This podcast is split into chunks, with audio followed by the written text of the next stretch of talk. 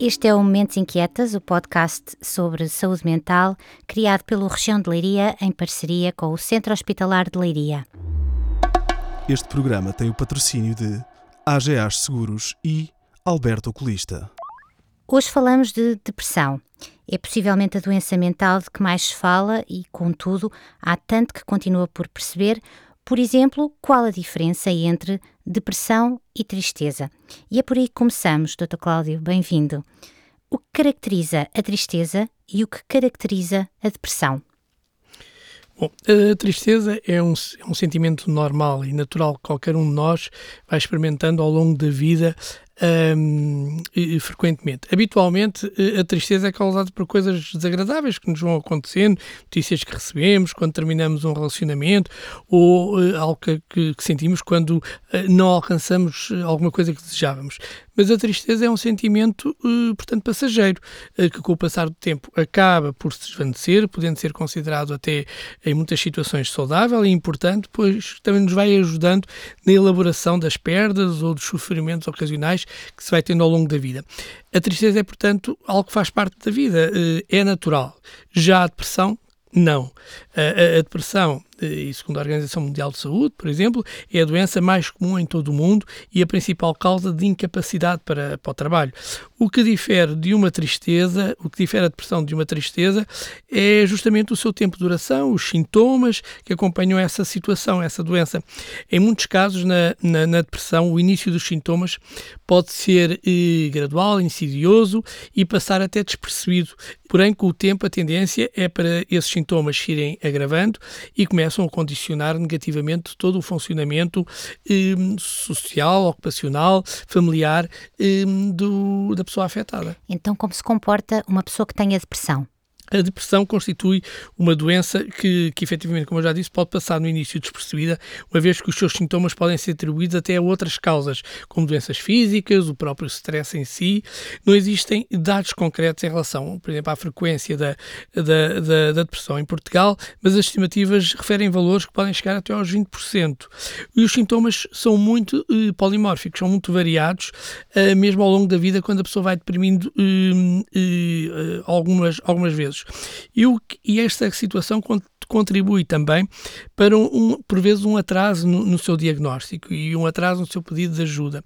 Mesmo, eh, portanto, como eu já disse, a mesma pessoa às vezes eh, apresenta eh, sintomas algo diferentes eh, ao longo do adoecer. Sentir falta de vontade de fazer coisas que antes eh, nos davam prazer é uma queixa muito prevalente, mas muitas outras, como por exemplo alterações eh, frequentes a nível do peso, ou ganhamos ou perdemos peso, ter problemas com o sono, dorme-se pouco ou, ou, ou, muito, mais do que o habitual, irritar-se facilmente, estar sempre cansado, sem uma razão eh, aparente, se a pessoa sentir-se com pouca energia ou sentir-se lento, ter dificuldades para se concentrar também e de memorizar, também são queixas muito frequentes, ou para tomar decisões, a pessoa sentir-se muito mais indeciso do que acontece, digamos assim, habitualmente, assim como sentimentos de culpa ou uma sensação de inutilidade são também queixas muito frequentes. E há fatores genéticos uh, que possam contribuir para o estado depressivo? Sim, sem dúvida nenhuma que hoje existe, é já consensual,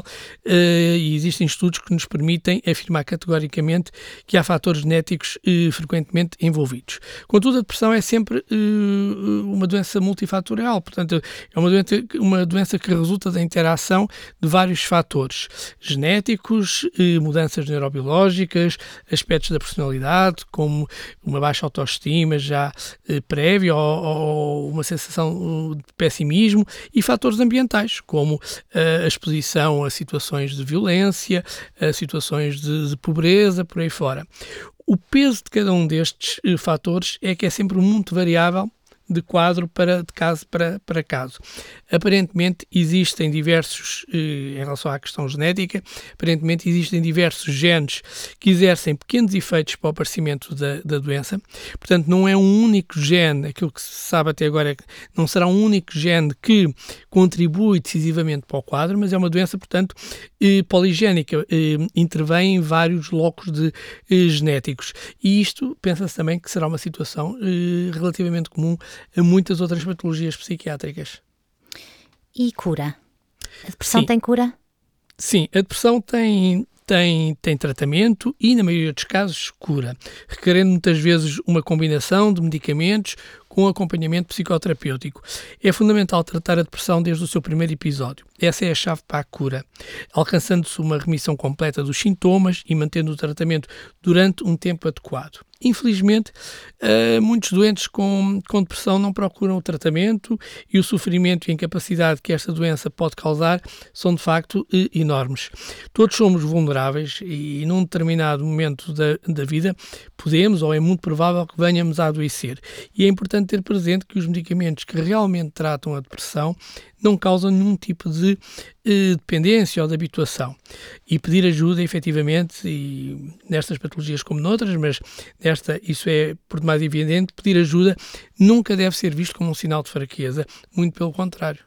Nesse caso, o primeiro passo será uh, consultar o médico de família ou ir ter diretamente com um especialista uh, em sim, psiquiatria. Claro Hoje dedicámos uma etiquetas à depressão. Nos próximos episódios falaremos de suicídio, alcoolismo, esquizofrenia, entre outros temas. Siga-nos pelas plataformas Spotify, Google Podcasts ou Apple Podcasts, ou até mesmo no nosso site. E se quiser fazer um comentário ou uma pergunta, escreva-nos para podcast.regialdeleria.pt. Até breve.